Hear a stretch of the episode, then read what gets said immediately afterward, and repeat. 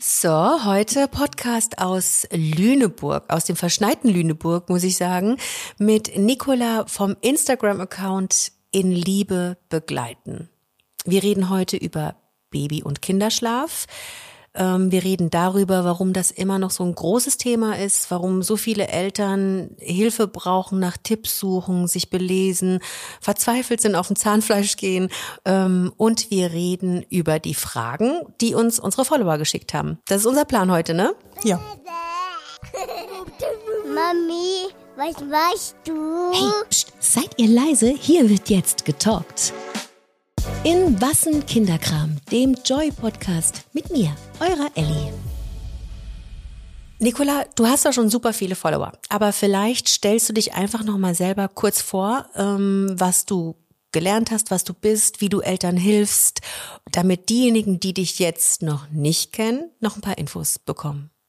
Ja, gerne. Also ich bin eigentlich von Haus aus Lehrerin für die Grundschule, für die Fächer Mathe und Deutsch eigentlich, aber da macht man ja dann alles und bin in Elternzeit mehr oder weniger seit 2020 und habe in der begonnen, mich weiterzubilden zur Stillberaterin, Trageberaterin und dann auch Schlafberaterin, weil ich gemerkt habe, dass da einfach ein ganz großer äh, Leidensdruck quasi existiert in meiner Community und ich da fachlich fundiert darauf antworten wollte auf die Fragen.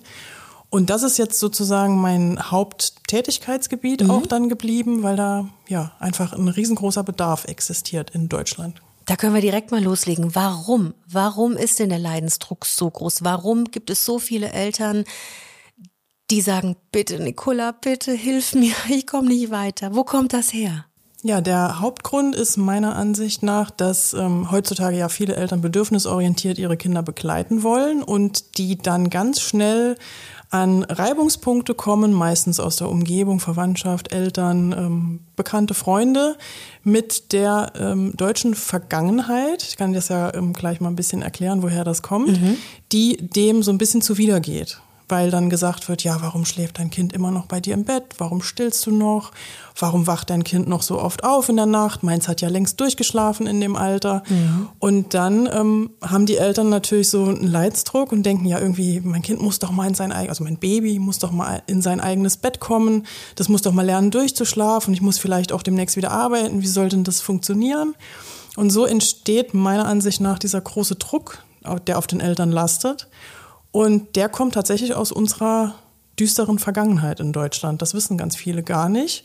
Woher das kommt, dass Eltern denken, ähm, dass Babys durchschlafen müssen, am besten spätestens ab sechs Monaten, dass die keine Nahrung mehr brauchen ab sechs Monaten. Ähm, das kommt tatsächlich aus dem Dritten Reich. Du meinst keine Nahrung mehr in der Nacht oder genau, was? Okay. Genau, in der Nacht. Das gehört mhm. natürlich noch dazu. Nachts keine Nahrung mehr brauchen, also nicht mehr wach werden, um mhm. gestillt zu werden oder eine Flasche zu bekommen. Und diese Vorstellung kommt tatsächlich aus dem Dritten Reich von einer Lungenfachärztin, die also gar nichts mit dem Thema zu tun hatte, also weder mit Schlaf noch mit Kindern die ähm, glühende NS-Anhängerin gewesen ist und mhm. die ein Buch verfasst hat, Die deutsche Mutter und ihr erstes Kind was ich glaube bis in die 80er des letzten Jahrhunderts verlegt worden ist und tatsächlich einen Leitfaden für Mütter dargestellt okay, hat. Okay, bis 1980 wurde ja. dieses Buch noch verlegt. Okay, gut. Mhm. Und ähm, die hat, also kurz zusammengefasst, im Prinzip eigentlich einfach nur für weiteres Kanonenfutter sorgen wollen, indem die die Bindung von Mutter und Kind ja, systematisch torpediert hat, also dafür gesorgt hat, dass die nicht so wirklich entstehen kann, indem die den Müttern eingeredet hat, wenn die ähm, ihr Kind zu viel betüddeln, dann haben die einen kleinen Tyrannen an der Backe, also mhm. Schreien stärkt die Lunge, kommt zum Beispiel auch von der Dame und mhm. ähm, wenn keine Bindung da ist, dann bin ich natürlich auch eher bereit, mein Kind in den Krieg ziehen zu lassen. Und das sind halt so Glaubenssätze, die aus dieser Zeit weitergetragen worden sind, natürlich von Generation zu Generation. Und leider funktioniert ja dieses Baby schreien lassen, bis die dann irgendwann durchschlafen, in Anführungszeichen, vordergründig ja auch ganz gut. Die tun das ja. Also wenn man die ein paar Tage lang schreien lässt, dann hören die irgendwann auf und man denkt dann vielleicht, ähm, ja, hat funktioniert das Programm, kann ich weiterempfehlen. Also es ja, ist ja. Man denkt also, der, das, das Baby, der, keine Ahnung, der, der drei Monate alte Junge hat also tatsächlich jetzt den kausalen Zusammenhang hergestellt. Aha, ich schreie, es kommt niemand, schlafe ich mal alleine. Das ist der Glaube. Genau, die denken, das Kind hat wirklich mit dieser Methode, die gibt's ja auch in, in anderem Namen verpackt, also im Buch Jedes Kind kann schlafen lernen, da ist ja jetzt nicht die Rede von, von NS und dunkler Vergangenheit, sondern das ist da verpackt als Leitfaden dazu, wie dein Kind schlafen lernt. Und das sind also keine bösen Menschen, die dann vielleicht weiterempfehlen, hier nimm mal dieses Buch, dann lernt dein Kind das mit dem Schlafen, sondern das sind einfach welche, die das gemacht haben. Und das hat dann halt so ausgesehen, als hätte es funktioniert und die empfehlen das dann guten Gewissens weiter. Was die aber nicht Genau. wissen, ist ja, dass das eben nicht funktioniert hat. Das Kind hat nicht schlafen gelernt, das muss nicht schlafen lernen, das kann schon schlafen. Das hat gelernt, es ist keiner da, der mir hilft, wenn ich schreie und Hilfe brauche. Und irgendwann hört so ein Baby, was schreit nach Hilfe, dann irgendwann halt einfach aufzuschreien, weil Schreien ist super anstrengend. Und dann sagt halt irgendwann der Körper, so wir müssen aufhören, das ist sonst existenzgefährdend, da kommt sowieso keiner. Okay, und das heißt also, da wenden sich dann ganz oft Eltern an dich. Die kommen, gibst du auch Coachings Genau. und Beratungen? So, die kommen dann also in deine Beratung. Und dann fallen tatsächlich so Sätze, dass die sagen, Mensch, also hier der Justus von nebenan, der hat da schon mit sechs Monaten geschlafen und meine Schwiegermutter oder meine Mutter, die sagt auch, ich verwöhne das Kind, das wird noch mit zehn bei uns im Bett schlafen. Wie kriege ich es denn hin? Die denken halt wirklich, dass das nur dann zu schaffen ist, wenn das Kind in seinem eigenen Bett schläft und halt möglichst nachts nicht mehr gestillt werden muss ke- oder keine Flasche mehr braucht. Ähm, dass es auch dann nur kompatibel ist mit einer, mit einer Tätigkeit irgendwie außer Haus, also wieder arbeiten gehen. Ähm, und was halt auch ganz oft so ein Glaubenssatz ist, ist, wenn du das jetzt nicht jetzt löst, dieses Thema, dann wirst du das nie mehr hinkriegen. Dann kriegst dein Kind nie mehr aus dem Bett, dann hängt's dir in der Grundschule noch an der Brust und dieser ganze Unsinn. Also so, ein, so, eine, so eine Deadline, die es eigentlich gar nicht gibt. Genau. Okay. Und jetzt haben wir eben schon über die Forschung zur Nazizeit gesprochen, dass die so ein bisschen Schuld daran hat, dass diese Glaubenssätze immer mal wieder durchkommen und oftmals von der älteren Generation, die das ja auch nicht böse meint. Die haben das ja auch nur als ähm, aktuellen Forschungsstand und Erziehungsratgeber wahrgenommen. So, jetzt schwappen die immer mal wieder so durch. Das ist so die Forschung, auf der die alte Erziehung beruht. Reden wir doch mal im Gegensatz dazu, was die Forschung jetzt sagt. Also, was sind die neuesten Erkenntnisse? Was macht Babygeschrei oder Baby schreien lassen? Was bewirkt das bei Kindern? Warum ist das fatal? Was wird stattdessen empfohlen? Also, wo sind wir heute im Gegensatz zu der, zu dem Buch, was du gesagt hast, aus der Nazi-Zeit? Ja, also mittlerweile wissen wir halt, dass ähm, Schreien lassen eben keine positiven Effekte hat, schon gar nicht das, wie ich ja schon sagte, Schlafen lernen, sondern eben eine Stressreaktion im Kind auslöst und auch Auswirkungen auf dessen Bindungsfähigkeit haben kann. Also ich betone jetzt kann, damit da keiner draus macht, oh Gott, mein Kind hat einmal geschrien, jetzt äh, passiert das definitiv meinem Kind. Aber man muss einfach wissen, dass ähm, Schreien lassen beim Kind dazu führen kann, dass die Bindung gestört wird zum Elternteil. Und wenn ich eine nicht so ganz geglückte Bindung habe, dann habe ich diese Problematiken auch in meiner Erwachsenenzeit, dass ich vielleicht nicht in der Lage bin, ähm, gute Beziehungen zu führen zu einem Partner oder mir ähm, schlechte Partner aussuche. Und ich bin auch unter Umständen anfälliger für Angstzustände, für Depressionen oder solche Dinge. Also das weiß man mittlerweile und man weiß vor allen Dingen eben auch, das ist das, wie ich finde, zentralste daran, dass es eben nicht so ist, dass ich meinem Kind das Schlafen beibringen muss, sondern das, was mein Kind lernen muss, ist nicht das Schlafen, sondern das, was mein Kind lernen muss, ist, Schlaf ist sicher. Und ich gebe meinem Kind natürlich keine Sicherheit, indem ich sie ihm vorenthalte, wenn es danach ruft, sondern ja. ich muss sie ihm geben, solange bis es in der Lage ist, den Schritt selber zu machen, also bis aus der gegebenen Sicherheit Selbstsicherheit entstanden ist. Und dann ist das Kind in der Lage, von alleine durchzuschlafen. Und ganz ehrlich, das, wer kennt denn Kinder oder Erwachsene, die noch bei irgendwem an der Brust hängen oder nicht durchschlafen können oder irgend sowas? Die, die kennt ja keiner. Also von daher wissen wir ja eigentlich auch, wenn wir darüber nachdenken, dass das sowieso irgendwann passiert. Also von daher muss ich ja keine Angst haben, wenn ich, dass mir der Zug abfährt, wenn ich nicht jetzt handle.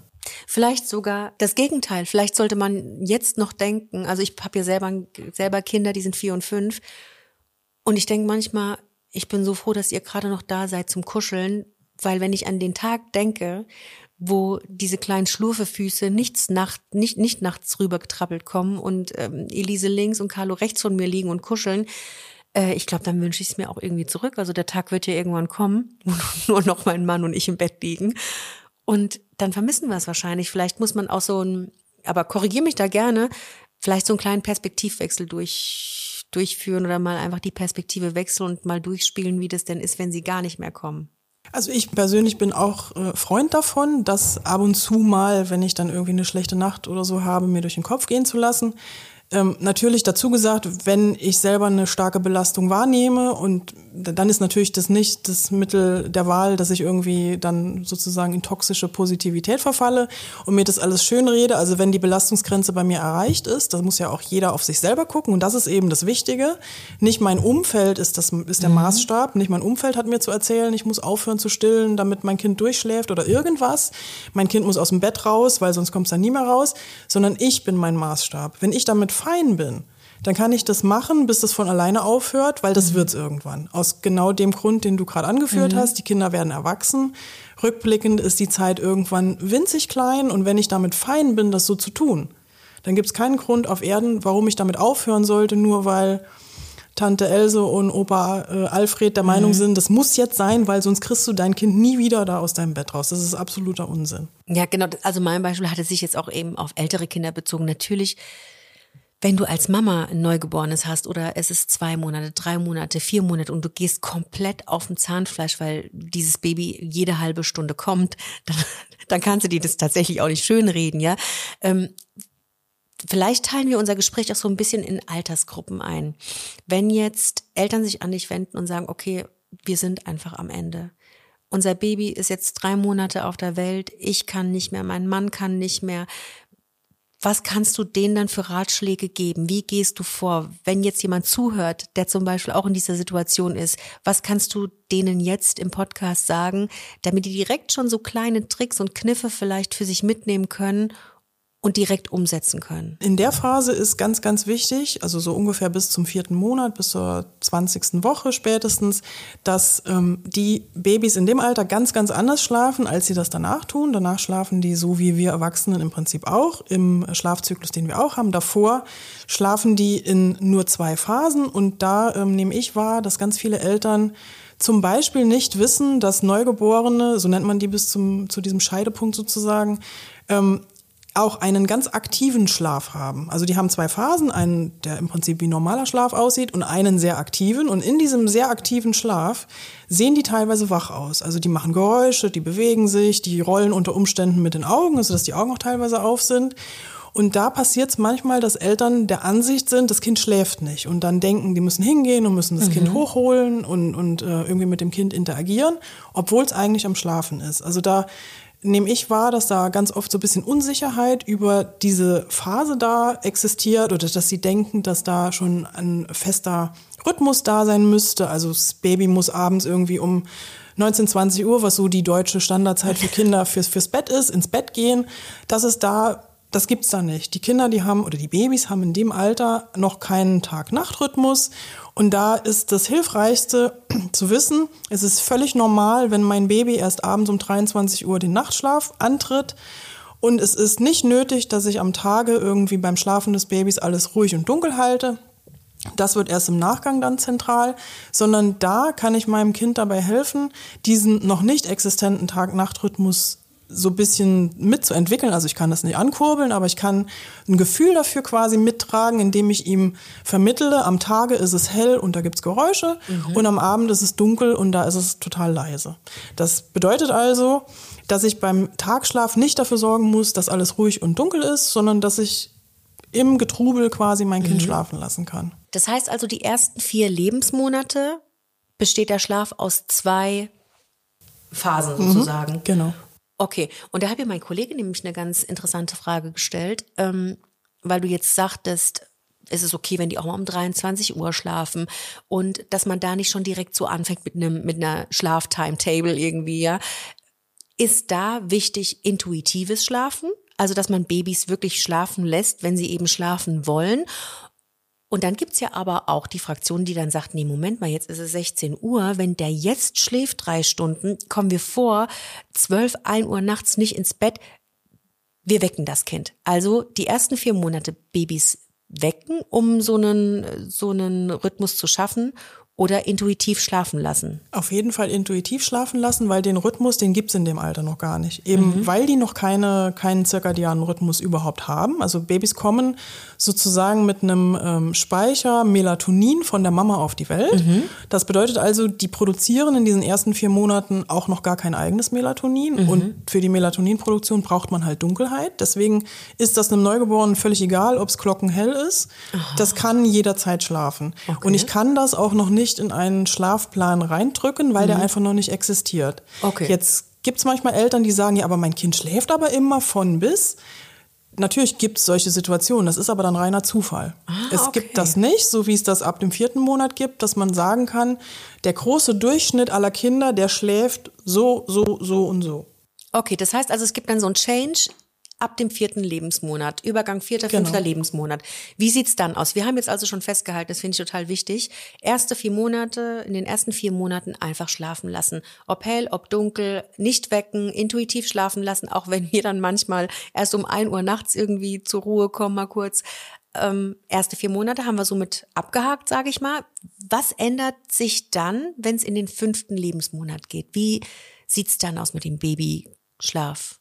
Dann entsteht halt sozusagen die eigene Melatoninproduktion. Das bedeutet also, das Baby ist dann auch abhängig vom Tag-Nacht-Rhythmus. Und Tag-Nacht-Rhythmus bedeutet ja, es wird hell, ich werde wach, da wird Cortisol ausgeschüttet, damit ich wach werde. Und wenn es wieder dunkel wird, dann kurbelt das Ganze meine Melatoninproduktion an und ich kann wieder einschlafen. Und dementsprechend, ähm, in diesem Zusammenhang entsteht halt auch der ähm, Erwachsene sozusagen Schlafzyklus in vier Phasen, dass ich ähm, einschlafe, in so einer Leichtschlafphase, in den Tiefschlaf drifte, aus dem Tiefschlaf wieder in die Leichtschlafphase komme, Traumphase, Übergang in den nächsten Schlafzyklus. Das heißt also, ab da beginnen dann die Kinder auch ähm, sozusagen Schlafzyklen zu verknüpfen, wo Eltern immer fragen, ja, lernt mein Kind irgendwann mal diese Schlafzyklen zu verknüpfen? Da ist auch eine ganz wichtige Info, dein Kind muss nicht lernen, die Schlafzyklen zu verknüpfen, das kann es schon, es muss nur lernen, oder muss lernen klingt auch so ein bisschen ähm, schwierig, sondern es, es, es darf lernen. Ich bin sicher beim Schlafen, weil das, was wir nämlich bei diesem Schlafzyklen verknüpfen machen, das machen auch wir Erwachsenen in jeder Nacht noch, nach jedem Schlafzyklus, ist, dass unser Gehirn einmal die Umgebung abscannt und feststellt, ich bin noch sicher zum Schlafen. Und das beginnt halt ab dem fünften Monat und deswegen merken dann halt gerade die Eltern, wo das Kind gefühlt den ganzen Tag vorher geschlafen hat, unter Umständen bei diesem Scheidepunkt, ach du meine Güte, mein Kind ist plötzlich, kann nicht mehr schlafen, hat verlernt zu schlafen, war doch so ein guter Schläfer in den ersten vier Monaten und jetzt läuft alles schief, jetzt läuft gar nichts mehr richtig. Das ist aber eigentlich totaler Unsinn. Also mit dem Kind ist nichts falsch und da läuft auch nichts schief. Das Kind macht genau das, was es machen soll. Das weiß nämlich nicht, dass wir 2023 oder den, demnächst äh, 2024 haben. Das ist mit genau demselben Programm auf die Welt gekommen, wie wir das in der Steinzeit auch sind. Nämlich, ich bin ein hilfloses kleines Wesen. Ich bin nur dann sicher, wenn ich in der direkten Nähe von meinen wichtigsten Bezugspersonen bin, weil die auf mich aufpassen. Und das hat also sozusagen so einen inneren Alarm, der ihm dann eben bei diesem Sicherheitscheck sagt, sind die noch da? Wie auch immer dann äh, der, der Check stattfindet. Ich gehe an die Brust, weiß, wenn ich an der Brust bin, Mama ist noch da. Ich bin äh, auf, dem, auf dem Körper von, von Mama oder Papa oder wie auch immer. Und wenn das nicht gegeben ist, dann ist das natürlich ein Aufwachreiz. Dann sch- schreit der innere Alarm, Achtung, Achtung, wir sind nicht mehr sicher, sorg dafür, fang an zu weinen, Mama oder Papa oder wer auch immer, muss jetzt bitte sofort angerannt kommen und dafür sorgen, dass du noch sicher bist. Das heißt also, das Kind macht alles richtig. Das macht gar nichts falsch, mit dem läuft nichts falsch, das hat nichts verlernt, das macht genau das, was es machen soll. Und das Einzige, was wir dann an der Stelle tun können, ist ihm dann halt dabei helfen zu verstehen, es kommt kein Säbelzahntiger um die Ecke. Also einfach da zu sein. Genau. Das anzunehmen, sich drum zu kümmern, dazuzulegen, beruhigen, streicheln und so die Sicherheit geben. Und dann wird es dann mit den Schlafphasen, der Verknüpfung der Schlafphasen peu à peu auch, ja, wie sagt man, besser. Genau. Mhm, okay. Also jedes Kind schläft im Laufe seiner Entwicklung irgendwann von alleine längere Phasen durch. Jetzt muss man natürlich der Fairnessheit halber sagen, diese längeren Phasen oder dieses komplette, in Anführungszeichen, Durchschlafen, nämlich dass ich es schaffe, die Schlafzyklen zu verknüpfen, ohne dass der Alarm angeht, das ist tendenziell eher so ums dritte Lebensjahr herum situiert. Das heißt also, wenn ich jetzt vorher eben an dem vorhin angesprochenen äh, Ende bin, quasi sage, meine Ressourcen sind aufgebraucht, dann ist es schon in Ordnung, daran zu arbeiten, eine Situation zu verändern. Also wenn zum Beispiel die Mama sagt, ich muss alle halbe Stunde stillen, ich kann nicht mehr, dass man dann eben eine andere Form von Sicherheit etabliert. Dass man dann schaut, dass das Kind eben nicht nur die Brust braucht, um weiter schlafen zu können, sondern dass vielleicht auch der Partner kommen kann und kann es kurz auf den Arm nehmen mhm. oder dass es vielleicht damit klarkommt, dass jemand daneben liegt oder dass es auf jemandem liegt, was mhm. auch immer dann für die Familie passt, das ist ja ganz individuell. Das heißt, wenn man da also jetzt, wenn wir eine Mama haben, die zuhört und sagt, ich kann nicht mehr, ich bin einfach, alle halbe Stunde renne ich da rein, dass man dann versucht, das kostet wahrscheinlich auch Zeit, die man sich nehmen muss, aber dass man dann versucht, dieses Gefühl von Sicherheit, das durch das Stillen vermittelt wird, durch ein anderes, durch einen anderen Moment zu ersetzen, eben auf dem Arm nehmen, ein bisschen tanzen oder also mit tanzen meine ich eben so so schaukeln, schaukeln ähm, oder summen, vielleicht ein Lied summen, immer wieder das gleiche oder sowas, dass man das einfach dann Schritt für Schritt ersetzt und dass man dann so ein User Change machen kann, dass man auch mal sagen kann, Schatz, ich kann nicht, jetzt kannst du mal eben reingehen, dass man sich die Nacht so vielleicht anfängt, ein bisschen besser zu teilen. Genau. Okay. Und wie lange geht die Phase denn dann? Ja, die geht, wie gesagt, ähm, bis zum dritten Lebensjahr. So ungefähr bis zum dritten Lebensjahr. So, okay. Da kann man davon ausgehen, dass sie es von alleine dann eben mhm. irgendwann geschafft haben. Aber ich kann es natürlich auch schon vorher geschafft haben, dass mein mhm. Kind es so weit von alleine schafft, dass es für mich eben nicht eine Belastung ist. Also eine Belastung kann man immer verändern. Ähm, aber nicht, indem ich dem Kind die Sicherheit nehme. Also die mhm. Belastung verändern, was ja gerne manchmal irgendwie so vermittelt wird, ja, dann hör mal auf zu stillen, dann mhm. schläft die schon durch oder eher in der Nacht. Mhm. Das ist mhm. natürlich Quatsch. Weil dieses Stillen in der Nacht, wenn es alle halbe Stunde oder Stunde ist, ist natürlich, wenn es kein Neugeborenes mehr ist, nicht jede Stunde Hunger. Mhm. Also die schaffen ja schon längere Phasen nicht dann quasi ähm, Nahrung aufnehmen zu müssen, sondern das ist dann eben dieses kurz an die Brust kommen, um mir zurückzuversichern, ich kann mhm. noch weiter schlafen, Mama ist Mami da. ist da. Mhm. Und dass man dann da halt eine, eine Veränderung reinbringt, kann man dann schon machen, aber man kann nicht sagen, du hörst jetzt auf mit dem Stillen und dann ist alles besser, weil dann ist ja das Sicherheitsgefühl nicht da. Mhm. Wenn das Kind die Brust nicht mehr bekommt, die aber für die Sicherheit braucht, dann habe ich natürlich durchs Abstillen nichts gewonnen und dafür gesorgt, dass mein Kind durchschläft. Das ist mhm. Ja, das, das hört man Quatsch. ja super oft. Also ihr lieben Mamas da draußen, die jetzt gerade mit einem Neugeborenen zu Hause sind, wenn irgendjemand bei euch im Schwangerschaftskurs oder Rückbildungskurs sagt, also meins schläft den ganzen lieben langen Tag, ich habe gar keine Probleme, dann ist das ein Glückstreffer. Dann ist das das Melatonin, ne, was, was die Mama dem Baby mitgegeben hat. An eurem Baby ist nichts falsch und es ist auch kein Schreibaby, ähm, sondern das sind einfach das ist die ganz normale Entwicklung. Erste vier Monate zwei Schlafphasen. Das ist, du redest, glaube ich, auch gerade über diese 2-3-4-Regel. Ist das richtig? Nee. Nee, das, was wir jetzt hatten, so der Übergang, der ist äh, gerne bei Eltern als die Vier-Monats-Regression bekannt. Ah, also, okay. Das ist die Phase, also es gibt ja mehrere von diesen. Äh, Regression ist ja immer so ein bisschen auch im, äh, in der Kritik dieser Begriff, weil Regression unter anderem auch die Bedeutung hat Rückschritt. Aber das ist entwicklungspsychologisch Rückschritt und das hier meint gar nicht die Entwicklung mhm. des Kindes, dass sie einen Rückschritt macht, sondern es kann ja auch Rückgang bedeuten und Rückgang meint eben Rückgang des Tagschlafbedarfs. Davon gibt es mehrere im Laufe der Entwicklung und diese erste, diese Viermonatsregression ist aber die einzige, die sich definitiv auf den Schlaf auswirkt, weil die eben den Schlafzyklus verändert. Also von diesem zweiphasigen zu dem vierphasigen, den auch wir Erwachsenen haben. Und die anderen, die dann noch kommen, die können Auswirkungen haben auf den Schlaf, dass also die ähm, Tagschläfchen reduziert werden von drei auf zwei, mhm. von zwei auf einen und dann irgendwann fällt dieser eine Mittagsschlaf dann halt auch noch weg. Ähm, die müssen nicht sein, die können sein und wenn sie kommen, kommen sie ganz gerne mit einer großen neuen ähm, mit einem großen neuen äh, Meilenstein quasi. Also das Kind hat gelernt zu krabbeln, das Kind hat gelernt zu laufen, das Kind hat einen großen Sprung in der sprachlichen Entwicklung gemacht. Das ist gerne das, wo dann im Gepäck eine Reduzierung des Tagschlafs kommt. Ah, okay. Also das heißt, wir haben eigentlich nur eine feste Regression, nämlich in den ersten vier Monaten nach der Geburt.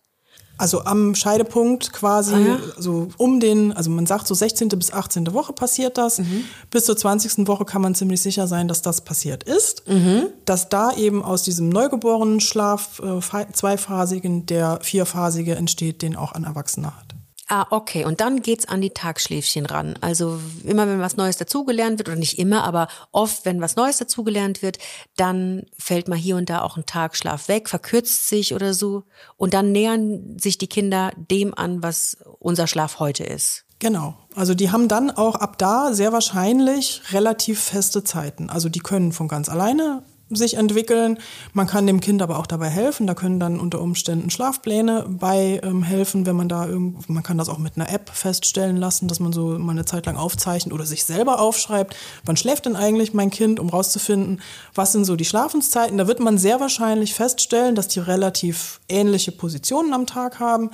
Und da gibt's nämlich dann im Alter von ungefähr sieben bis so neun oder zehn Monate die Phase, wo die 2-3-4-Regel, von der du gesprochen hast, passt. Das bedeutet nämlich, wach werden, zwei Stunden wach sein, Schläfchen. Drei Stunden wach sein, Schläfchen. Vier Stunden wach sein, Nachtschlaf. Ah, sieben bis wie viele Monate? Sag nochmal. Ungefähr zehn Monate da. Ähm, also das ist genau die Phase, wo die Kinder halt zwei Tagschläfchen haben. Das sind ja genau diese, diese Zwischenräume sozusagen zwischen zwei, drei und vier. Und daran sieht man dann auch, dass diese Regel natürlich auch nur passt, wenn mein Kind zwei Schläfchen am Tag hat oder passen kann. Das ist jetzt auch kein Muss, dass das so Mhm. ist. Ähm, die kann natürlich nicht mehr passen, wenn mein Kind nur noch einmal am Tag schläft. Weil dann habe ich ja gar keine Möglichkeit mehr, zwei, drei und vier aufzuteilen. Das ist so der Durchschnitt. Der Durchschnitt. Das Genau. muss aber auch, also das Genau. wollen wir hier auch nochmal sagen, dass wenn es nicht so läuft, bedeutet das nicht, dass irgendwas was schief falsch läuft. läuft. Ganz ne? genau. Das ist auch ganz, ganz wichtig, das zu sagen. Es gibt natürlich Abweichungen davon. Also Mhm. es, es ist nicht so, dass jedes Kind wie so ein Uhrwerk schlafen muss. Mhm. Diese, ähm, also 2-3-4-Regel spiegelt ja auch einen äh, passenden Schlafplan quasi ab, der dann eben das berücksichtigt, diese Wachphasen, wo dann Schläfchen liegen können. Also was weiß ich, mein Kind steht um ähm, 7 Uhr auf, dann ist der erste Schlaf sehr wahrscheinlich um 9, dann schläft es vielleicht eine Stunde ungefähr bis, bis 10, dann ist der nächste Tagschlaf ähm, wahrscheinlich irgendwo so bei 13 Uhr situiert und so weiter.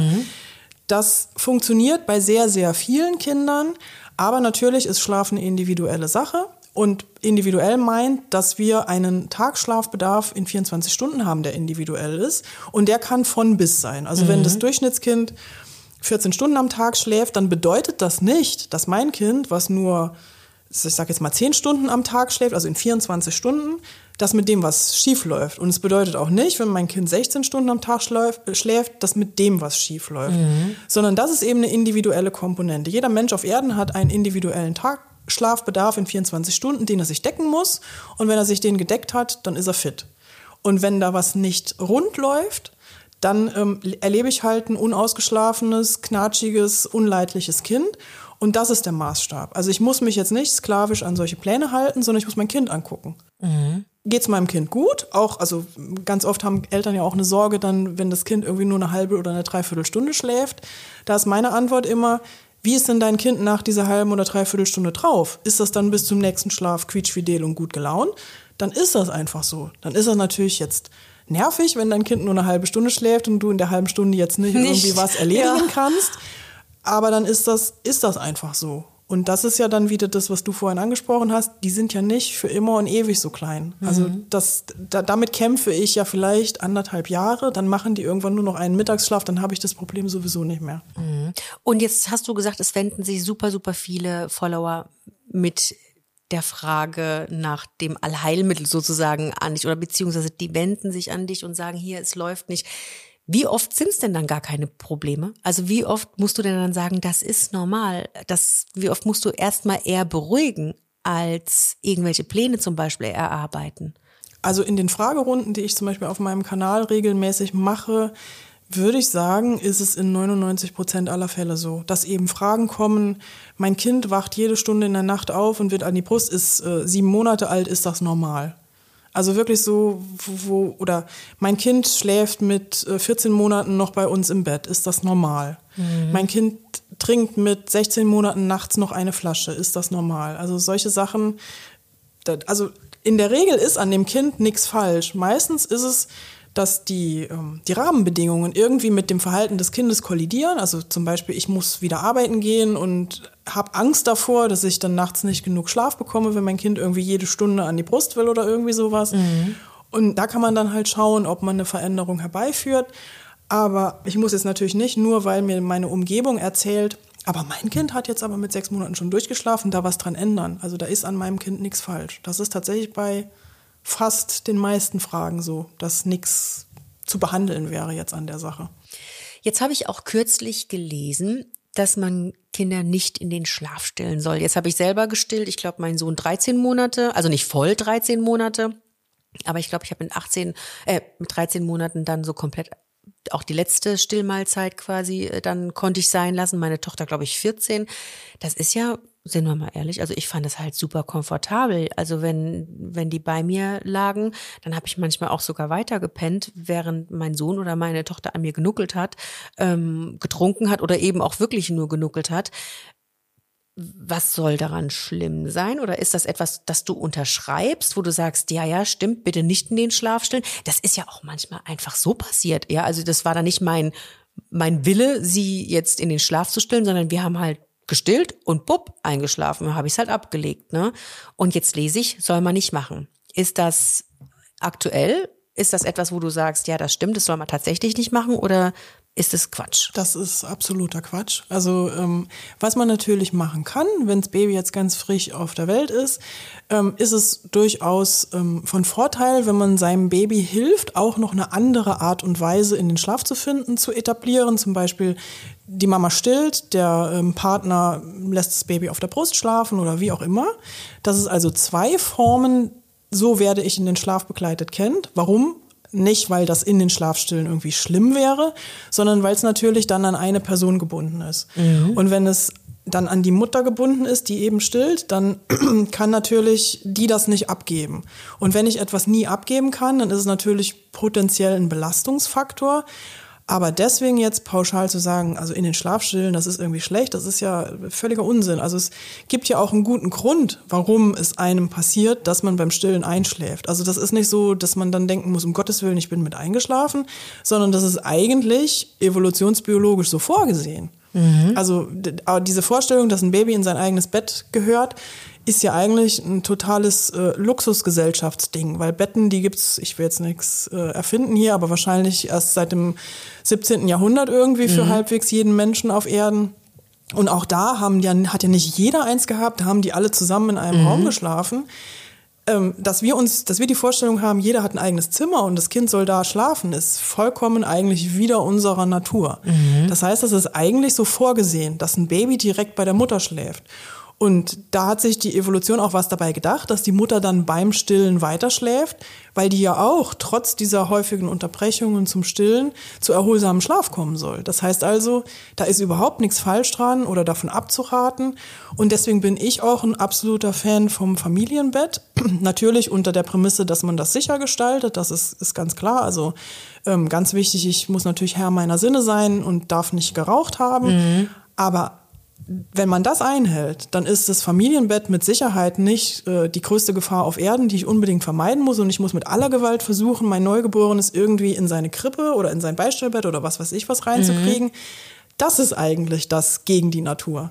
Das, was, was, was unsere Biologie von uns will, ist, dass wir zusammenschlafen, weil wir sind dann sicher, wenn wir beieinander sind. Da gibt's ja aber auch andere Stimmen, oder? Täusche ich mich da? Da gibt's doch auch irgendwie Stimmen, die sagen, es ist nicht so gesund und ähm, die Matratze ist nicht die beste für ein Kind, da sinkt's vielleicht zu sehr ein. Nee, bei einer erwachsenen Matratze ergibt es ja eigentlich gar keinen Sinn, aber die Bettdecke liegt damit, dann hast du noch irgendwie so ein fettes Downkissen und das ist ja potenziell gefährlich für ein Baby. Da gibt's ja dann auch so diese Stimmen, ne? Ja, aber wenn man dann darauf achtet, dass mhm. man eben das Familienbett sicher gestaltet, heißt also eben äh, Plüschkissen, was weiß ich was, da aus der Reichweite des Babys äh, rauszulassen, mhm. dann passiert da nichts. Also mhm. wo ja Müttern auch immer gerne Angst gemacht wird, ja, dann rollst du dich dann, dann nachts im Schlaf auf dein Baby rauf. Das ist absoluter Quatsch. Mhm. Sobald das Baby auf der Welt ist, entwickelt die Mutter mindestens, der Papa kann das auch, da muss es aber nicht so sein, oder der Partner, ähm, den sogenannten Ammenschlaf. Das bedeutet, von dem, dass ich früher immer ganz tief und fest geschlafen habe, gehe ich über in eine Schlafsituation, in der ich eben so in konstanter Alarmbereitschaft bin. Mhm. Dass ich also sofort auf, was mein Kind macht, reagieren kann. Und dementsprechend würde das einer Mutter niemals passieren, dass die eben, wenn sie Herr ihrer Sinne ist, sich da auf ihr Kind draufrollt und, und das nicht drauf merkt. liegen bleibt. Nee. Und ja, okay, habe ich auch noch nie würde, gehört. Würde niemals passieren. Und zusätzlich ähm, synchronisiert sich auch der Schlafzyklus der Mutter mit dem des Kindes aus genau demselben Grund. Dadurch, dass das eben so ist, befinde ich mich dann, wenn das Kind aktiv wird und an die Brust will oder was weiß ich was haben will, befinde ich mich auch gerade in der Phase, in der ich eben meine Umgebung mitbekomme. Mhm.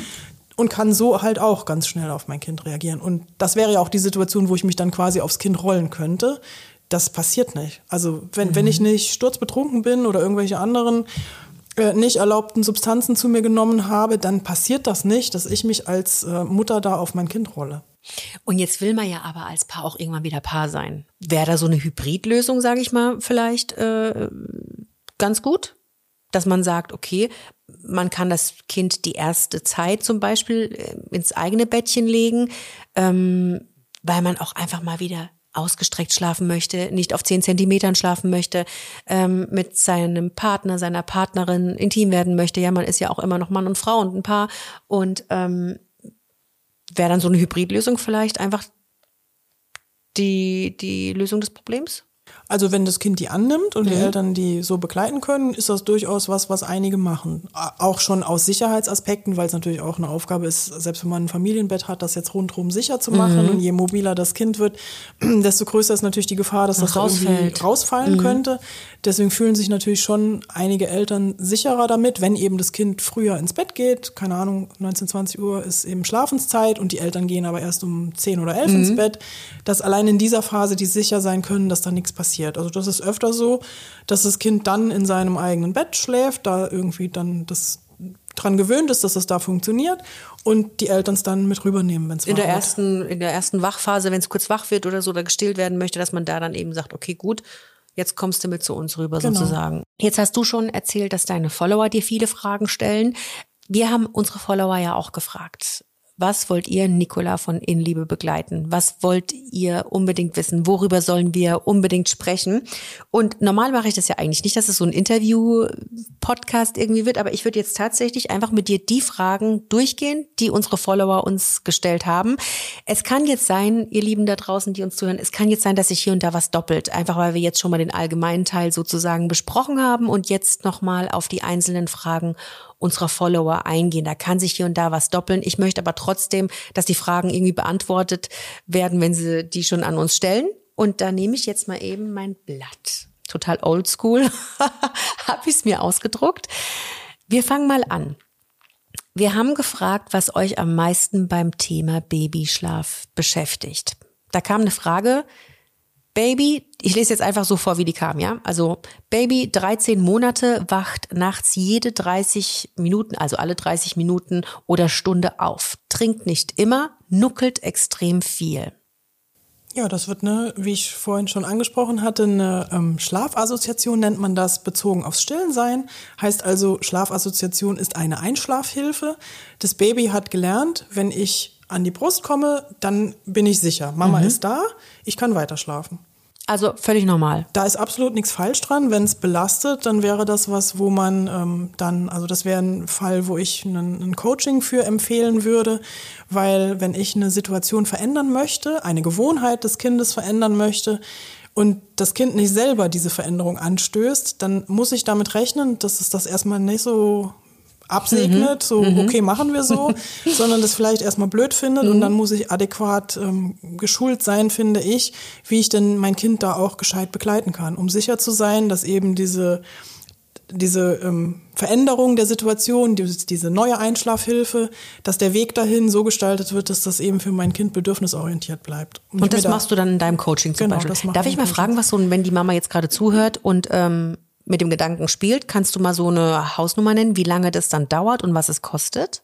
So ein Coaching? Kannst ähm, du das ähm, ungefähr benennen? Genau, ein Coaching ist auf jeden Fall besteht aus ähm, Ausfüllen von Schlafprotokoll für ungefähr eine Woche im Vorfeld. Dann haben wir ein Analysegespräch, wo wir uns anschauen, ähm, quasi Ursachenforschung betreiben, warum die Situation so ist, wie sie ist. Und wenn ich dann verstanden habe, warum eine Situation so ist, wie sie ist, dann weiß ich ja in der Regel auch, wie ich das verändern kann. Dann ähm, kommt eine Woche dann zwischen bis zum nächsten Termin, wo ähm, Hausaufgaben umgesetzt werden können, wo ich zum Beispiel, wenn ich jetzt so eine Situation verändern will, ähm, Methoden ausprobiere, wie ich das eben verändern könnte, um herauszufinden, kann ich mir vorstellen, das auf diesem Wege zu tun oder ist das da jetzt nichts für mich und mein Kind? Und dann eben mit den Erfahrungen, die ich in dieser Woche gemacht habe, ins nächste Gespräch zu kommen. Das wäre dann das Coaching-Gespräch. Die dauern beide immer so ungefähr 90 Minuten mhm. im, im Durchschnitt. Und äh, in dem Gespräch passiert eben das, was ich gerade angesprochen habe, dass die Eltern da ganz äh, fit drin gemacht werden. Wie begleiten sie diese Veränderung mhm. adäquat, ähm, dass sie sicher sein können, dass sie da auch nichts falsch machen mhm. und dass das äh, kein Trauma dann am genau, Ende irgendwie, dass sie nichts kaputt machen, wo genau. sie immer ganz große Sorgen davor haben. Und an dessen Ende entwickeln die dann selbst den Plan, wie sie eben Schritt für Schritt zu ihrem Wunschziel, was ja bei jedem individuell ist, dann ankommen. Und das ist auch ganz, ganz zentral wichtig, auch wenn es jetzt vielleicht so klingt wie, warum muss ich den Plan machen, wenn doch du die Expertin bist. Das ist schon richtig, also fachlich bin ich die Expertin, aber da sitzen ja Individuen vor mir. Mhm. Und zu denen müssen ja die Schritte passen. Mhm. Und wenn die Schritte passgenau sind, dann vermeide ich damit, dass die Familie über- oder unterfordert ist mit diesen Schritten und natürlich auch das Kind, was da dazu gehört. Und ähm, wenn das eben nicht so ist, dass es über- oder unterfordert, sondern passgenau ist, dann habe ich halt einen ganz großen Schritt dafür getan, dass mir die Motivation auf dem Wege zum Ziel nicht abhaut. Und das ist ja ein ganz zentral wichtiger Punkt, neben dem, dass ich natürlich einen Veränderungswillen haben muss, um eine Veränderung anzustoßen. Aber wenn ich den nicht hätte, dann würde ich ja kein mhm. Coaching buchen. Und zu diesem Veränderungswillen muss eben Motivation da bleiben. Mhm. Und das Ganze ist ja eine Lernaufgabe und die findet ja nun mal ganz oft in der Nacht statt, wo mhm. ich dann mhm. eben als Eltern auch müde und ausgelaugt mhm. bin. Und dann hat man ja potenziell schon mal so eine Gefahr von, ähm, dass ich eben keinen Bock mehr habe am nächsten Tag, weil es anstrengend war. Also ist das ganz, ganz wichtig, dass da ganz viel mitgegeben wird, auch in diesem Termin, wie die Eltern ihre Motivation hochhalten, damit die auch an ihrem Ziel ankommen. Ja, und was kostet es so ungefähr? Das ist dann mein Basispaket, hm. das kostet bei mir 499 Euro. 499 Euro. Ihr könnt euch da auch nochmal, magst du deine Internetseite nochmal irgendwie nennen, wenn jemand nochmal genauer nachlesen möchte? Genau, das ist ähm, www.inliebebegleiten.de. Genau, da könnt ihr noch mal gucken, welches Paket zu euch passt, was ihr glaubt. Gibt es wahrscheinlich auch ein Beratungsgespräch, wo genau. du sagst, hier, dir reicht das Basispaket, du brauchst eher jetzt dieses Paket. Und es gibt genau. ja auch genau. Schreibabys. Wir reden ja jetzt mhm. hier nicht von Diagnostik. Kann man Schreibabys diagnostizieren? Kann man das diagnostizieren? Ähm, ja, da sind äh, die Experten sich so ein bisschen uneinig. Okay. Die einen, ähm, die fachlich ausgebildet mhm. sind, das sind ja ganz oft auch die High-Need-Babys, die ähm, mhm. als Schreibabys bezeichnet werden, die sagen natürlich, das gibt's. Es gibt aber auch die andere Fraktion, die sagt, High Need gibt's überhaupt nicht. Mhm. Ich bin der Meinung, es existiert da was und ähm, es gibt eine Form von Kindern, die dann auf jeden Fall sich so äußern. Und wenn man die High Need Babys nennen will, also habe ich damit kein Problem. Mit denen kann man sowas auch machen, aber das ähm, wissen die Eltern schon. High Need Babys, die ja. sind eben anders als die mhm. normalen Babys. Da muss man mehr Geduld haben und mehr Ausdauer haben und ähm, ja, wenn man das mitbringt, kann man auch da was verändern. Ja, also da gibt's dann für, für, du rätst dann jedem Elternpaar zu einem gewissen genau. Paket. Also guckt euch da einfach um, wenn ihr euch jetzt für ein Coaching interessiert und ähm, einfach für euch eins in Anspruch nehmen wollt. Da gibt's dann verschiedene Angebote. So, was steht hier jetzt noch? Nächtliche Flasche wirklich zwingend abgewöhnen. Klingt so nach einem Tipp von Tante Elsa, ne? So ein bisschen. Ja. Hier, du musst doch dem Kind mal die Flasche abgewöhnen. So, muss denn die Mama, die uns diese Frage gestellt hat, die nächtliche Flasche wirklich zwingend abgewöhnen? Steht jetzt kein Alter oder so dabei? Nehmen wir jetzt einfach so, wie es da steht. Also so eine Info kommt ganz gerne vom Arzt, äh, Kinderarzt oder Kinderzahnarzt, ähm, weil natürlich, wenn ich eine Flasche nachts trinke. Das ist was anderes als beim Stillen. Beim Stillen weiß man mittlerweile, dass das ähm, nicht Karies fördert, weil in der Muttermilch auch quasi ähm, Schutz vorm Karies drin ist und die Brust beim Stillen so weit in den Rachen reingezogen wird, dass da auch mhm. wenig Milch an die Zähne kommt. Das ist bei der Flasche vom Ding her anders. Also besteht theoretisch natürlich die Gefahr, dass da eben zuckerhaltige Milch an die Zähne kommt. Ich persönlich vertrete an der Stelle aber die Meinung, ähm, wenn ich damit klarkomme und mir keine Sorgen um die, die, die Zähne meines Kindes mache und eine ähm, ordentlich äh, ausreichende Mundhygiene mit meinem Kind vonstatten gehen kann, dann sehe ich keinen Grund, dem Kind diese Flasche zwingend abzugewöhnen. Wenn ich mir aber Sorgen mache, also wenn ich selbst als Elternteil Angst um die Zähne meines Kindes habe, dann ähm, bringt ja sowas auch immer irgendwie noch so Stress in die Situation mhm. mit rein. Stress ist quasi unser größter Feind beim Thema Schlaf. Dann würde ich es verändern. Mhm, okay, so. Interessant haben wir nämlich auch schon drüber gesprochen. Die nächste Mami hat gefragt, wie kann ich meinem Kind helfen, die Schlafphasen zu verbinden? Ich denke mal, das könnte dann ein Baby sein ab dem fünften Lebensmonat. Ja. Weil vorher brauchst du es gar nicht versuchen, nee, richtig? Nee. Okay, also wie kann sie helfen? Indem sie ihm Sicherheit bietet. Und damit es dann für sie möglichst nicht so anstrengend ist, dass sie schaut, dass sie eine Situation findet, in der sie diese Sicherheit bieten kann, ohne dass das für sie weiß ich nicht, innerhalb kürzester Zeit zum Gedanken führt, oh Gott, wann ist denn der endlich damit fertig oder sie? Mhm. Ähm, also, dass ich schaue, dass ich das entspannt begleiten kann, ohne dass es mich stresst. Mhm. So, ich glaube, das hast du, haben wir eigentlich schon fast mit der ersten Frage beantwortet, denn unsere nächste Followerin oder unser nächster Follower, ich habe den Namen hier jetzt nicht, fragt, meine Tochter wacht fast nach einer bis anderthalb Stunden auf und das schon seit fünf Wochen. Also ich gehe jetzt mal davon aus, dass gemeint wird, nachdem sie ins Bett gelegt wird. Das ist ganz oft so eine mhm. bis anderthalb Stunden. Das kann sein, dass die dann ähm, zwei, also einen Schlafzyklus quasi an den nächsten angeheftet hat und dann nochmal wach wird und eben Sicherheit einfordert. Das mhm. passiert am Anfang der Nacht tatsächlich häufiger mal so. Da ist jetzt nichts falsch am Kind. Mhm, okay. Ähm, ach Gott, wie kann ich das Einschlafen erleichtern, ohne unserer Bindung zueinander zu schaden? Indem ich es begleite und meinem Kind Sicherheit gebe. Also indem ich möglichst äh, vermeide, da versuchen zu wollen, was vielleicht irgendwer einem einreden will, dass das Kind das alleine schaffen muss. Ein Kind muss nicht schaffen, alleine einzuschlafen. Also wenn man sich mal überlegt, das hat hoffentlich ja noch jeder von uns auch so mitbekommen, wie lange die Eltern einem nachts noch, äh, nachts, bevor es ins Bett gegangen ist, was vorgelesen mhm. haben. Das ist ja auch eine Einschlafbegleitung. Mhm. Also der Schritt, dass man wirklich in sein Zimmer geht und alleine einschläft, da ist man ja schon deutlich älter. Deswegen sollte man das von Babys und Kleinkindern vielleicht auch nicht erwarten. Also Nähe ist die Lösung eigentlich. Zu viel Nähe gibt's nicht. Genau, zu viel Nähe gibt's auf keinen Fall. Das ist auch eins meiner Leit, äh, einer meiner Leitsprüche. Und wenn es euch wirklich belastet, wenn ihr so ein Gefühl von overtouched habt, ich kann nicht mehr, ich kann das nicht mehr an mir dran haben jetzt auch, ist das auch okay und auch normal. Dann wird es Zeit für einen User Change beziehungsweise für eine andere Einschlafbegleitung, genau. richtig? Dass man ein Schnuffeltuch oder das gleiche Lied immer wieder summt oder der in den Schlaf schaukelt, aber es ist Nähe erforderlich genau. auf irgendeine Art. Ja. Okay. So, gucken wir mal weiter mein Baby seitlich zu lagern, damit der Kopf eine ordentliche Form bekommt. Ja, ist ja auch so. Was habe ich jetzt gerade kürzlich auch wieder gelesen? Da wird ja immer bloß nicht seitlich, bloß nicht auf dem Rücken, bloß nicht auf dem Bauch, bloß nicht irgendwie. So, was sagst du? Ähm, da bin ich der Meinung, kann man sich ganz, ganz viel, das bezieht sich ja hauptsächlich auf diese ganz äh, am Anfang situierte Phase, wo die Babys noch ganz, ganz neu sind. Ähm, und da lieben die das in der Regel auch, wenn man die am Tage im Tragetuch mit, einem, mit, mit sich quasi am mhm. Körper rumschleppt. Das hat ja vielerlei Vorteile. Ich kann meinem normalen Leben noch nachgehen, obwohl das Baby gefühlt den ganzen Tag schläft und es liegt nicht auf seinem Kopf. Mhm. Und dann für die Nachtphase kann man ja schauen, das wird ja regelmäßig wach. Also das bekommt ja entweder alle zwei, drei Stunden eine Flasche oder will alle zwei, drei Stunden an die Brust, dass man es dann jedes Mal nochmal anders lagert. Aber so habe ich das auch gemacht. Also ich habe, ähm, ich weiß nicht, ob, also irgendwie habe ich gelesen, dass seitlich Schlafen nicht empfohlen wird, aber ich habe das bei meinem zum Beispiel so gemacht. Also mein Sohn lag erst links, nach der Stillrunde, nächsten Stillrunde rechts, nach der nächsten Stillrunde Rücken, nach der nächsten Still. Ich will das jetzt nicht empfehlen, weil ich bin kein Arzt. Ich kann oder ich bin eben nicht wie du Schlafexpertin. Ähm, nicht, dass ich jetzt hier sage, ich habe das gemacht, mach das auch, weil äh, soweit ich jetzt gehört habe, ist seitlich Schlafen ja soll ja gefährlich sein, oder?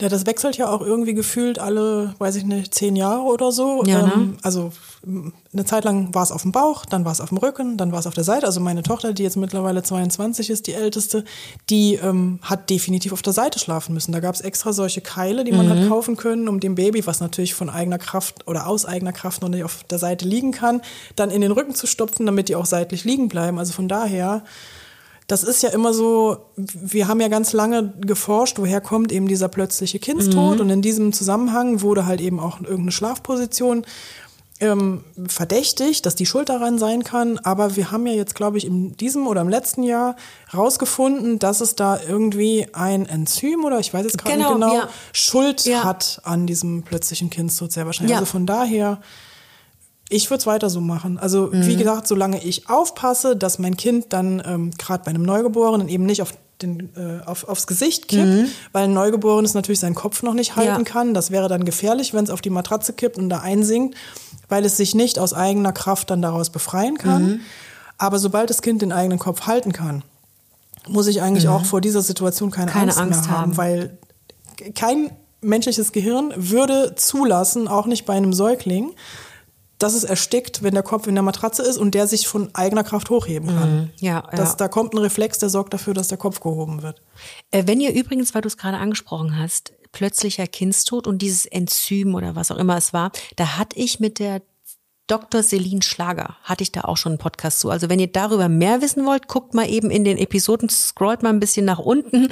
Da war, meine ich, im letzten Jahr muss das gewesen sein, da gibt's auch einen Podcast über das Thema Verschlucken, Fieberkrampf, wie verhalte ich mich und auch plötzlicher Kindstod. Und da spricht sie nämlich genau über diese Erkenntnis in der äh, Medizin, dass da irgendwie so ein Enzym extrahiert wurde, das möglicherweise dafür daran Schuld hat. So. Nur mal ein kleiner, kleine Side-Info. So, weiter geht's. Haben wir auch schon fast beantwortet und ähm, von daher fast ein bisschen überflüssig, aber ich möchte, wie gesagt, dass jeder seine Frage beantwortet bekommt. Wie bekomme ich es hin, dass mein Baby in der Nacht ruhig schläft? Ah, das ist tatsächlich noch nicht unbedingt so wirklich beantwortet Oh, worden, okay. weil das Problem, was ganz viele Eltern an der Stelle haben, ist, ähm, kommt ganz gerne durch das, was ich gesagt hatte, dass der Schlafzyklus der Mama mit der des Kindes synchronisiert ist, die also genau in der Phase, in der ihr Baby aktiv wird, eben Aktivität mitbekommt und dann denkt, weil das ist ja das Einzige, was sie mitbekommt, die ganze Nacht über. Das Kind ist die ganze Nacht unruhig. Oder aber die Variante, dass man das irgendwie auf dem Bildschirm der, der Babykamera sieht. Und da ist ganz, ganz wichtig zu verstehen, Babys schlafen nicht ruhig, leise und unbewegt, sondern die, also es, je, nachdem, was die alles motorisch schon können, es ist, es ist durchaus denkbar, dass ein schlafendes Kind sich an seinem Gitterbett ans Gitter stellt und schläft. Es ist völlig normal, dass ein Baby sich im Schlaf Okay. hinsetzt und dann fallen die manchmal irgendwie wieder nach vorne um und schlafen dann weiter. Das tun die im Schlaf. Das liegt daran, weil bei Babys und Kleinkindern eben diese Funktion, die wir Erwachsenen haben, dass in unserer Traumschlafphase unsere Muskulatur gelähmt ist, weil das Gehirn die ausschaltet. Ähm, wer schon mal so diese, diese Schlaflähmung hatte, der weiß, wovon ich spreche, dass man so halb wach ist und merkt, ich kann mich nicht bewegen. Das kommt daher. Ähm, das macht unser Gehirn, damit wir nicht aufstehen und unsere Träume in die Tat umsetzen. Heißt also, bei Schlafwandlern ist das, Mhm. Ist da das dann, dann so ein bisschen gestört. Mhm. Und bei Babys ist diese Funktion eben noch nicht so weit entwickelt. Deswegen rotieren die unter Umständen im ganzen Bett rum. Oder man hat Mhm. plötzlich die Füße im Gesicht oder die liegen mit dem Kopf nach unten. Das ist ganz normal. Ist kein Zeichen von unerholsamem äh, Schlaf, wo ich irgendwie eingreifen muss. Okay. Interessant. Und irgendwie auch ein bisschen spooky, wenn man dann reinguckt und das Kind steht schlafend im Gitterbett. Okay. Äh, ja, wie bekomme ich am besten ein Baby zum Schlafen? Haben wir jetzt eigentlich schon beantwortet. Und da gibt's ja nicht die eine, eine Lösung. Da ist auch wieder Nähe, oder? Genau, indem ich ihm die äh, nötige Nähe biete, die es braucht, um sich sicher zu fühlen, um einschlafen zu können. Und indem ich wahrscheinlich auch einfach annehme, dass es normal ist, dass sie jede Stunde mal kommen. Und äh, das muss man, glaube ich, einfach annehmen.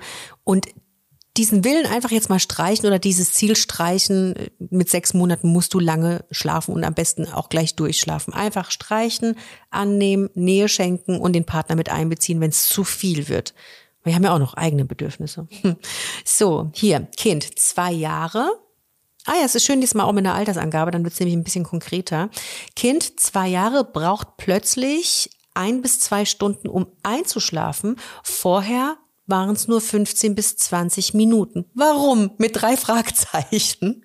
Weil ein großer Entwicklungssprung gerne mal so um den zweiten Geburtstag existiert oder was da auch schuld sein könnte, die ähm, sogenannte ähm, 18-Monats-Regression.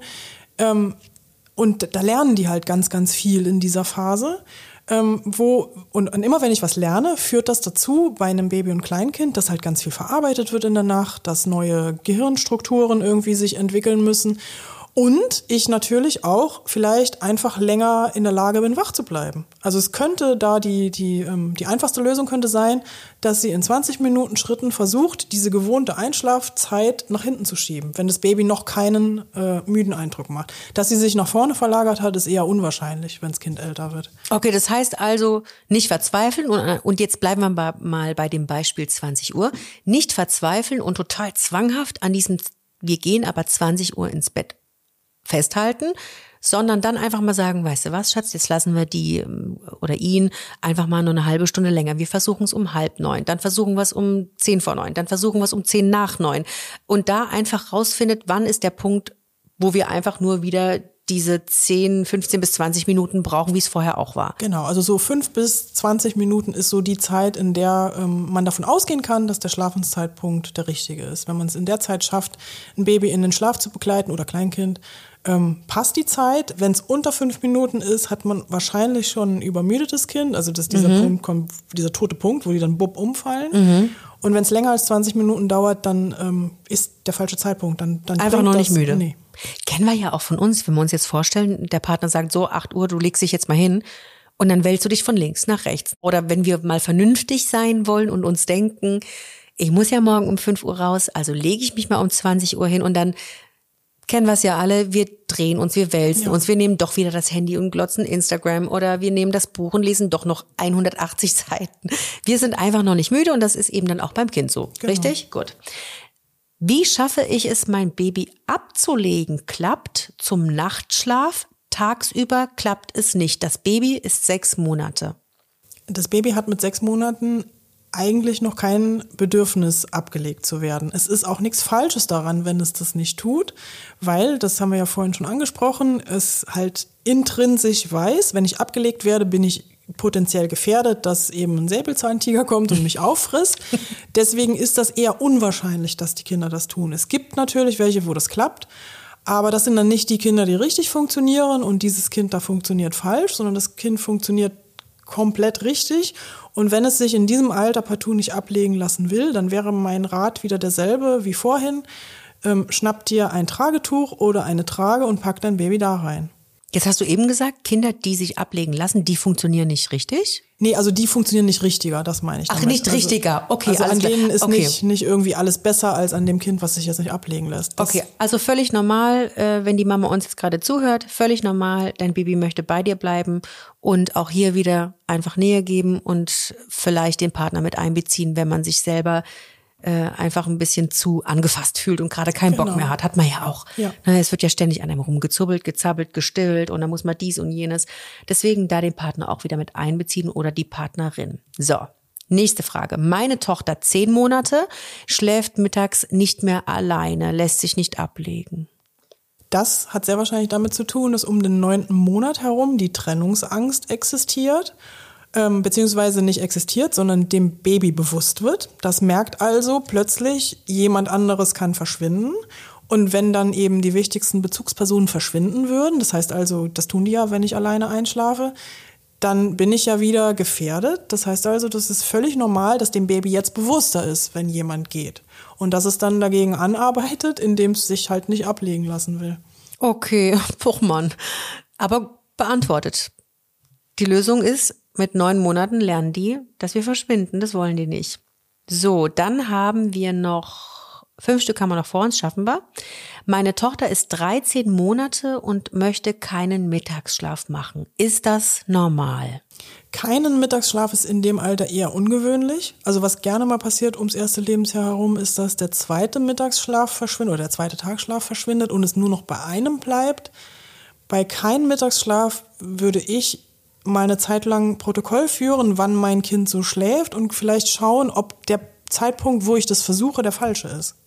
Okay. Also, dass sie es vielleicht zu einem Zeitpunkt versucht, ähm, wo das Kind nicht schlafen kann oder dass die Rahmenbedingungen nicht stimmen, dass ich vielleicht versuche, mein Kind in einem hellen Zimmer zum Schlafen zu bringen. Da könnte dann halt von, von Vorteil sein, mal zu gucken, ob ähm, die so, sogenannte Schlafhygiene passt, ob es dunkel genug ist, ob es leise genug ist, ähm, weil in dem Alter ja unter Umständen auch Ablenkung dann dazu führen kann, dass das Kind in die Übermüdung reinrutscht. Mhm, Also vielleicht einfach so eine Ruhephase einläuten, ein Buch lesen, Rollo bisschen runter machen, irgendwie eine andere Schlafsituation etablieren. Genau. Mal das versuchen und eine andere Uhrzeit. Genau. Oder vielleicht liegt es auch einfach manchmal, ne, kriegt man ja nicht mit, man holt die vom Kindergarten ab, dann pennen die mal 20 Minuten im Auto ähm, und dann wird hier nochmal ein bisschen was, bisschen gepennt, 10 Minuten, vielleicht addiert sich das ja dann am Tag auch, kann das auch sein. Es könnte auch sein, dass vielleicht so ist, dass das Kind eigentlich noch zwei Schläfchen am Tag hat und dieser eine Schlaf dann irgendwie vielleicht verpasst worden ist und das Kind dann in eine Übermüdung schon reingerutscht ist in eine leichte und Übermüdung bedeutet immer, dass Cortisol im Blut rumschwirrt. Cortisol ist unser Stresshormon und das sorgt eben dafür, dass ich Energie kriege, weil das ja normalerweise ausgeschüttet wird, wenn ich eben kämpfen oder fliehen muss. Und wenn das im Blut drin ist, dann gibt mir das einen Energiebooster und dann kann ich nicht schlafen. Und wenn ich vielleicht mein Kind so über den ersten eigentlich nötigen Schlaf rübergetragen habe, dann wird ja die Übermüdung nicht weniger, sondern Ja, die baut ja. sich auf und dann könnte es sein, dass das Kind eigentlich eben zwei Schläfchen braucht und ich aber dann da gar keinen aktuell mehr hinkriege. Hm, In okay. dieser Konstellation würde ich dann aber davon ausgehen, dass sie am Abend auch Schwierigkeiten hat, sie ähm, ins Bett zu bringen. Oder aber es klappt dann am Abend unter fünf Minuten, weil das Kind dann so durch ist, dass die genau den Zeitpunkt erwischen, Ah, wo es was wir dann vorhin gesagt haben. Um- umfällt sozusagen. Okay, genau was wir vorhin gesagt haben. Wenn es unter fünf Minuten ist nicht gut und länger als 20 Minuten ist nicht gut in Anführungsstrichen. Also Falscher Zeitpunkt. falscher Zeitpunkt, Ja. genau. So, dann Kind scheint beim Einschlafen in meiner Nähe aufzudrehen, statt runterzufahren. Gibt es auch bindungsunschädliche Wege, wo das Kind alleine einschläft? Habe ich Also- dir ja vorhin bei meinem erzählt, ne? Habe ich eigentlich äh, auch äh, im Podcast gesagt? Unser Sohn, da hatte ich ja auch, den habe Genau. ich ja mit vier Monaten auch in sein Zimmer gelegt, in sein Bettchen, weil ich nämlich genau das gleiche Gefühl hatte wie die Followerin, Followerin, die uns diese Frage gestellt hat. Ich hatte auch das Gefühl, dass mein Sohn viel unruhiger ist in meiner Nähe. Und bei uns war dann die Lösung tatsächlich, zumindest mal diese erste Schlafrunde alleine. Also das gibt's schon Mhm. öfter mal. Also es ist selten, dass es so ist, aber es gibt das. Und dann ist tatsächlich so, dass die Eltern auch ganz oft wirklich berichten, dass es besser funktioniert, wenn das Kind im eigenen ähm, Zimmer ist. Ist dann tatsächlich auch manchmal schon unter einem Jahr, wobei die WHO ja empfiehlt, bis einem Jahr im Zimmer der Eltern. Mhm. Ja. Aber wenn es so besser funktioniert für alle Beteiligten und man das im Blick hat, ähm, spricht da ja jetzt nichts dagegen. Dann würde ich in so einer Situation immer empfehlen, ähm, das Ganze mit einem Bodenbett zu machen. Warum ein Bodenbett?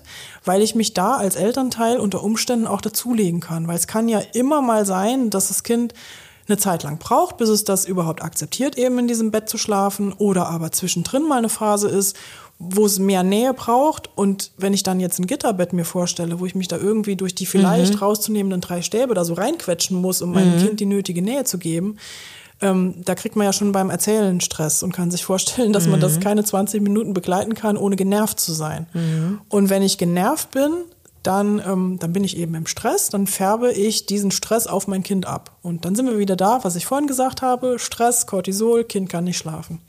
Ja, der, der Frage können wir nämlich auch entnehmen, weil sie ja geschrieben hat, gefragt hat, gibt es bindungsunschädliche Wege? Ich glaube, sie assoziiert, dass es bindungsschädlich ist, das Kind alleine ins Zimmer zu legen, weil das wäre ja die Lösung auf ihr Problem. Ne? Sie schreibt ja irgendwie, mein Kind kann in meiner Nähe, dreht's auf. Also wäre die Lösung jetzt erstmal meine Nähe wegnehmen, sage ich mal. Aber das assozi- assoziiert sie mit bindungsschädlich. Ist es denn immer bindungsschädlich, wenn man, wenn man sagt, okay, wie ich zum Beispiel bei meinem Sohn, ich, es klappt nun mal irgendwie dann doch besser für uns beide. Haben wir jetzt eine gestörte Bindung, mein Sohn und ich? Nö, also bindungsschädlich ist dann, wenn ich mein Kind schreien lasse, bis es das akzeptiert. Also wenn sie jetzt ihr Baby nehmen würde, das in sein Bett reinpackt und die Tür zumacht, so wie man es früher empfohlen hat, dann lässt es halt einfach mal kurz schreien und irgendwann akzeptiert es das dann schon. Aber ansonsten, also alles, was das Kind von sich aus annimmt, das ist ja das, was ich vorhin sagte, wenn die Veränderung vom Kind aus angestoßen wird und akzeptiert wird, dann segnet das die natürlich auch ab und dann schadet das keiner Bindung. Und ich muss auch nicht davon ausgehen, wo Eltern auch manchmal Angst haben, ja, mein Kind ist kein so Kuschler, mein Kind lässt sich aber ablegen. Das bedeutet nicht gleich, in einem Atemzug, ihr habt eine gestörte Bindung. Also man kann Kausalitäten, also ich störe die Bindung, wenn ich meinem Kind die Nähe wegnehme, kann ich nicht umdrehen in mein Kind braucht keine Nähe, also hat es eine gestörte Bindung. Also da- ich kann nicht aus dieser einen wahren Verkettung die umgekehrte ebenfalls wahre machen.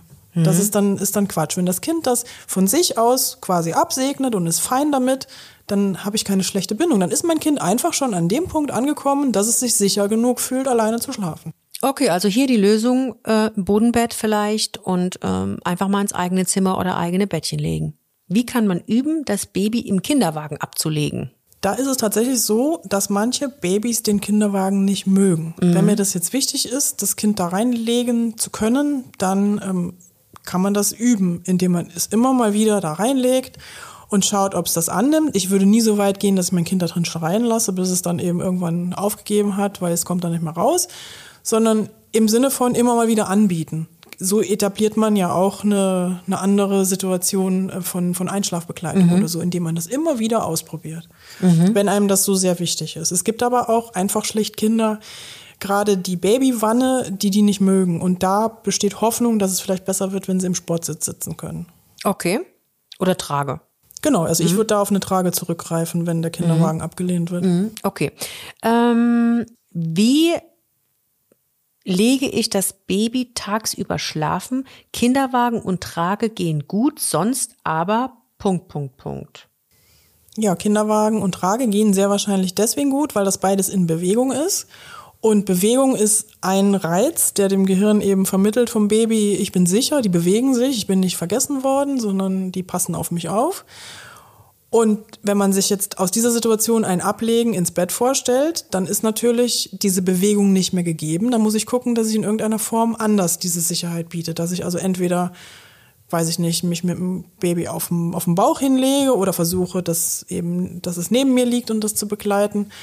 Und wenn das alles nicht funktionieren will, ich möchte mein Kind aber mal ablegen, ich möchte nicht ständig jetzt gerade hier im, im Schnee irgendwie mit dem Kinderwagen draußen rumrennen oder es in der Trage haben, bin ich persönlich ein Fan von Federwiegen.